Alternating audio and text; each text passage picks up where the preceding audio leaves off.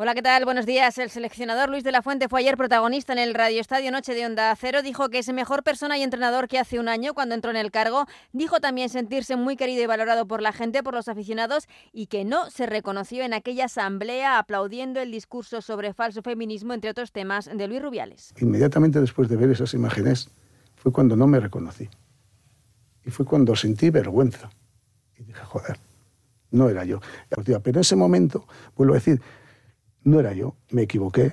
También confesó que no ha firmado su renovación, pero que hay buena sintonía entre las partes para llegar a un acuerdo para alargar su proyecto con la selección absoluta y que le parecería una irresponsabilidad llegar a la Eurocopa sin estar renovado. Lo que sí sería una gran irresponsabilidad, sea Luis de la Fuente o quien corresponda a ser el seleccionador, una gran irresponsabilidad y una falta de profesionalidad el que se, acerque a la Eurocopa y no esté un, un seleccionador, sea quien sea, digo, renovado en mi caso, sobre esa Eurocopa que se disputa el próximo verano, dijo también, afirmó tener una lista, una base de la lista de jugadores ya en la cabeza, aunque aún quedan varios meses. Y sobre si España es o no favorita para este torneo, se expresaba así.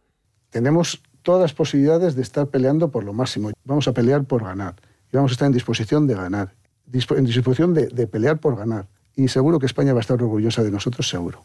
Uno de los futbolistas que sueña con estar en la selección es Borja Mayoral, el delantero del Getafe, que ayer volvió a marcar en la victoria de su equipo del Getafe 2-0 ante un Granada que sigue en puestos de descenso. Mayoral suma ya 14 goles e iguala a Bellingham y Dovic como máximo goleador del campeonato. Y fuera del fútbol, la gran noticia del día, Ricky Rubio, que anunciaba ayer que está en la última fase de su recuperación, se encuentra mucho mejor y que va a empezar a entrenar a tocar balón, lo hará con el Barça.